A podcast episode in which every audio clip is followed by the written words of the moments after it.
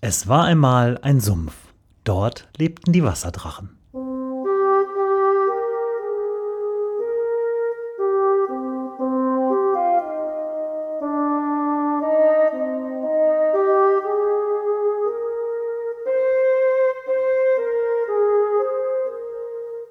Wo die Wasserdrachen wohnen. Folge 22. Die Paderborner Landwehr. Für die heutige Folge der Wasserdrachen habe ich einen kleinen Ausflug gemacht. Es ist nämlich allerschönstes September-Frühherbstwetter. Blauster Himmel, Sonnenschein, die Temperaturen sind angenehm. Und ich bin äh, Richtung Hochfläche aufgebrochen und äh, ein bisschen oberhalb der Stadt am sogenannten Lichtenturm, auch Haxter Warte genannt. Es ist ein steinerner Turm, der steht hier oben im Feld umgeben von einer Ringwallanlage, die vielleicht so 40 Meter Durchmesser hat. Es ist ein Wall und ein Graben und eine kleine Mauer. Und in der Mitte steht ein steinerner Turm, der ist vielleicht so 10 Meter hoch und äh, besteht aus den hier üblichen hellgelben Kalkstein, den man hier überall sieht. Von hier oben hat man einen wunderschönen Blick auf die Stadt und die ganze Umgebung. Und ähm, ja, das ist ein beliebter Ausflugsplatz, ein beliebtes Ausflugsziel.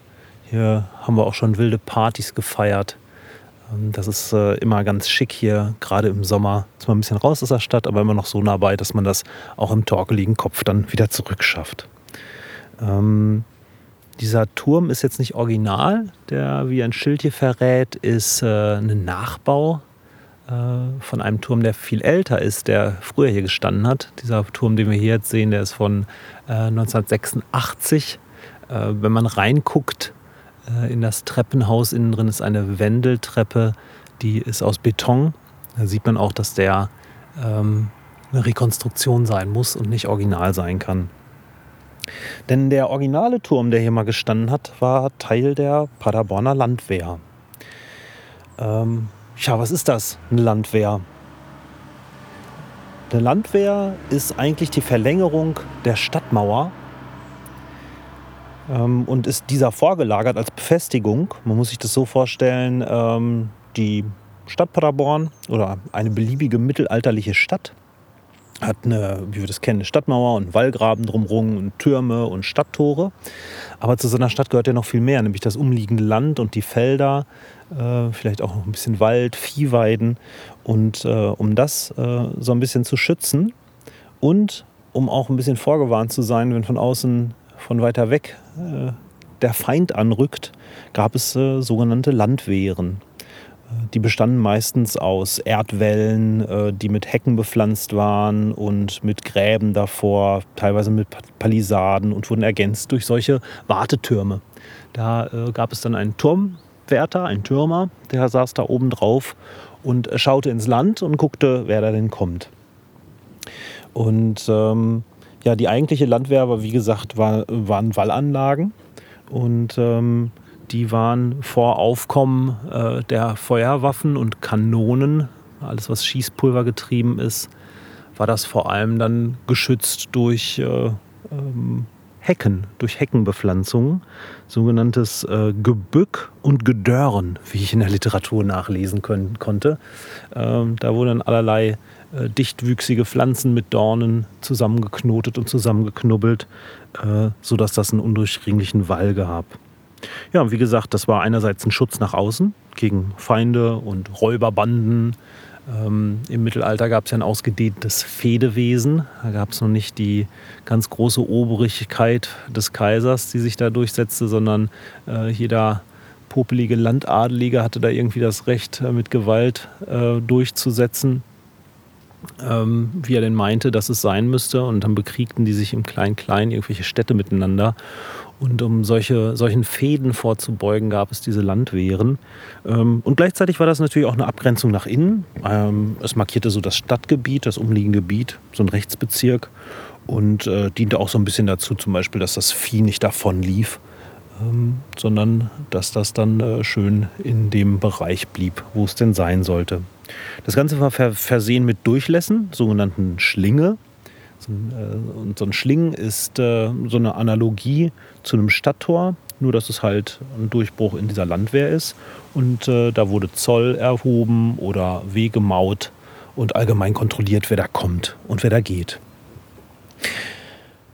Paderborn hatte auch sowas, die Paderborner Landwehr. Wie gesagt, hier sind wir an einem der äh, oder an einem Turm, der noch so zu sehen ist, wie er denn mal war oder nachgebaut ist, dass man sich das ungefähr vorstellen kann. Ähm, und die Paderborner Landwehr, die ist entstanden um 1400. Ähm, so erste urkundliche Erwähnung gibt es 1440. Und das war auch so äh, die Zeit der, äh, da gab es hier einige heftige Fäden zwischen dem Paderborner äh, Bischof und äh, irgendwelchen Leuten aus Hessen. Ganz, ganz wilde Sachen. Wechselte dann immer, wer da sich mit wem bekriegte. Ähm, die Paderborner Landwehr, das war ein Ring rundherum um die Stadt, ein vollständiger Ring, ähm, der so einen Abstand von drei bis fünf Kilometern hatte und äh, insgesamt über 30 Kilometer lang war. Und der bestand vor allem aus, äh, aus einer Hecke, die auf einem Wall wuchs.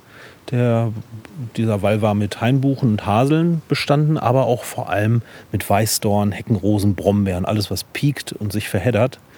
Ähm, und das wurde dann immer wieder geknickt und miteinander verflochten, somit das richtig heftiges Dickicht wurde.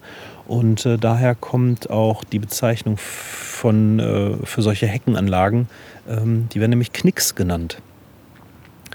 Ähm, das Ganze war unglaubliche 40 Meter teilweise breit. Also so richtig dicker Trumm von Geknüddel in Grün rund um die Altstadt.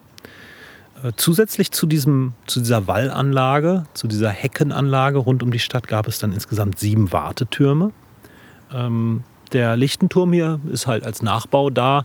Den muss man sich ein bisschen anders vorstellen, als er jetzt ist. Der hat unten einen Eingang, wo man einfach zu ebener Erde reinlaufen kann und dann die Treppe hochgeht. Der war wahrscheinlich so, dass der untere Turmbereich komplett ausgemauert war und der eigentliche Turmzugang so in zwei, drei Metern Höhe lag.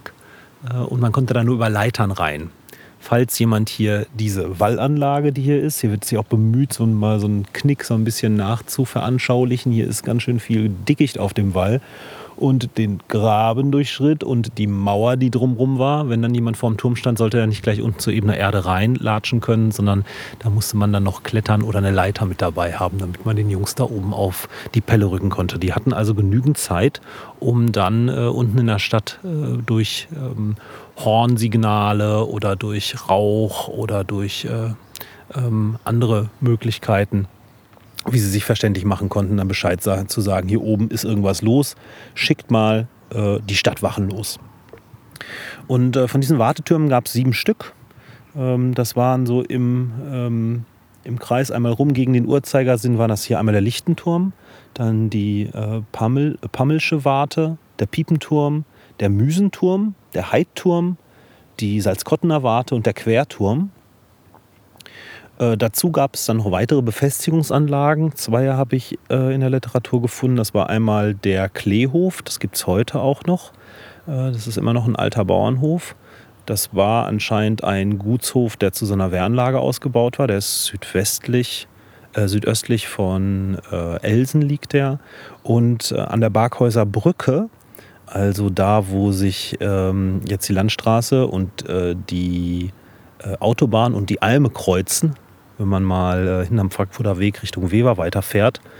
Ähm, da gab es auch noch eine Befestigung, äh, wo dann ein bisschen ausgedehnter anscheinend ähm, das Ganze bewacht wurde.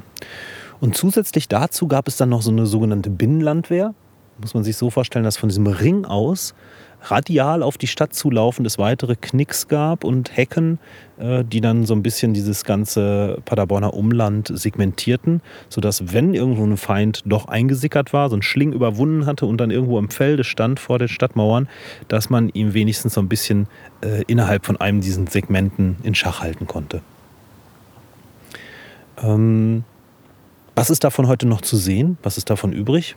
Wie gesagt, nach dem Aufkommen der Feuerwaffen wurde das so ein bisschen obsolet. Man schoss dann einfach über diese Hecken drüber und äh, verschaffte sich damit Sprengstoffzugang. Ähm, deswegen war dann irgendwann die militärische ähm, militärische Bedeutung war dann irgendwann nicht mehr so hoch, das wurde nicht mehr so gepflegt, das wurde höchstens noch so als äh, Abgrenzung genutzt, als Abgrenzung des Rechtsraums und zu sagen, ja, das hier ist, ab hier beginnt das Paderborner, äh, direkte Paderborner Land und rundherum, das ist eher außen. Ähm, und deswegen verfiel das so nach und nach. Die Türme wurden als Steinbrüche benutzt, die äh, Hecken wurden gerodet und das Land wurde verpachtet. Was außer so Mythen ist eigentlich übrig geblieben, weil, äh, wenn man mal so nachdenkt, eine Freundin von mir sagte, als ich ihr erzählte, was ich hier heute vorhabe, meinte sie, ach, solche dicken Hecken gab es? Ich dachte, das gibt es nur bei Dornröschen. Fiel mir dann auf, ja. Ich glaube, so eine Hecke, wie sie bei Dornröschen beschrieben wird, so muss man sich, glaube ich, diese, ähm, diese Landwehren vorstellen. Tja, was davon übrig geblieben ist, ist halt dieser Nachbau. Bis 1945 gab es hier tatsächlich einen Turmrest. Da gibt es auch Fotos von. Hier sind so Bildtafeln. Die habe ich abfotografiert. Die werde ich auch gleich mal äh, dann zu den Show Notes auf die Website setzen. Ähm, den haben dann äh, ähm, ortsunkundige Wehrmachtssoldaten vorm Anrücken des Amerikaners gesprengt, weil sie den verwechselt haben mit einem anderen Turm, den sie eigentlich sprengen sollten. Deswegen ist davon leider gar nichts übrig geblieben, außer ein paar Fotos. 1986 hat man das hier halt zu Anschauungszwecken vom Heimatverein mal wieder hochgezogen, das Ganze. Und ansonsten naja, das Einzige, was noch so ein bisschen original erhalten ist, ist die äh, Pammelsche Warte. Da gibt es tatsächlich so einen alten Mauerring. Das kann man sich mal angucken. Das ist äh, äh so südwestlich äh, von der Stadt gelegen. Ähm, außerdem gibt es ein paar Straßennamen, die darauf hindeuten. Jeder kennt so Piepenturmweg, Heidturmweg, Lichtenturmweg. Und auch auf diese Hecken gibt es Hinweise in Straßennamen. Es gibt zum Beispiel eine Straße, die heißt Im Knick und die führt zur Pammelschen Warte hoch. Und da ist anzunehmen, dass es eine von diesen Binnenlandwehren waren, die dann als Segmentierung dann von der ähm, Innenstadt hochführten bis äh, zu einem von diesen Wartetürmen. Außerdem gibt es natürlich noch den Kleehof bei Elsen und ähm, von der äh, Salzkottener Warte an der B1 heute gelegen. Da gibt es immer noch das äh, Zollhaus Gut Warte. Da war nämlich dieser Warteturm. Und ähm, nachdem auch die militärische Bedeutung dann abgenommen hatte, gab es trotzdem immer noch solche Zollstationen und die waren meistens an den Stellen, wo auch diese Wartetürme waren. Und da gibt es halt, wie gesagt, immer noch dieses Zollhaus Gutwarte. Deswegen, es lohnt sich auch hier mal ein bisschen genauer hinzugucken und zu sehen, ja, ja, wir hatten ganz schön dicke Hecken hier in Paderborn rundum zu. Das ist natürlich nur ein bisschen angerissen. Das Thema ist natürlich noch viel tiefer. Ähm, ich würde mich freuen, wenn ihr vielleicht mehr darüber wisst und noch was in die Kommentare schreibt. Ähm, vielleicht habe ich auch irgendwas falsch erzählt. Vielleicht weiß auch jemand, wer den Schlüssel für diesen Turm hat. Leider konnte ich nämlich nicht draufklettern, weil da unten zugeschlossen ist. Und ich habe das Gefühl, wir haben hier ein bisschen zu viel Party gemacht. Deswegen haben sie ein Tor vorgemacht. Ähm, all das würde ich mich freuen, von euch als Feedback zu bekommen entweder äh, wie immer am liebsten in den Kommentaren natürlich auf der Website auf wasserdrachen-podcast.de und dann unter, diesem, äh, unter dieser Episode. Oder wer da nicht öffentlich rumstehen möchte, der kann mir natürlich auch direkt schreiben, einfach per E-Mail an mail at wasserdrachen-podcast.de. Außerdem an dieser Stelle nochmal der Hinweis, wie schon in der letzten Folge, die Wasserdrachen werden jetzt bald ein Jahr alt und äh, wir machen ein kleines Hörertreffen am äh, 1. Oktober ab 20 Uhr im Uhlenspiegel am Kamp, äh, Ecke Krummer Ellenbogen. Da würde ich mich sehr freuen, wenn ihr da vorbeikommen würdet. Kommt einfach spontan rum, trinkt ein Bier mit mir, quatscht über die Wasserdrachen und äh, erzählt mir, was ihr vielleicht fürs zweite Lebensjahr der Wasserdrachen euch noch an Themen wünscht. Ich sage danke fürs Zuhören und tschüss, bis zum nächsten Mal.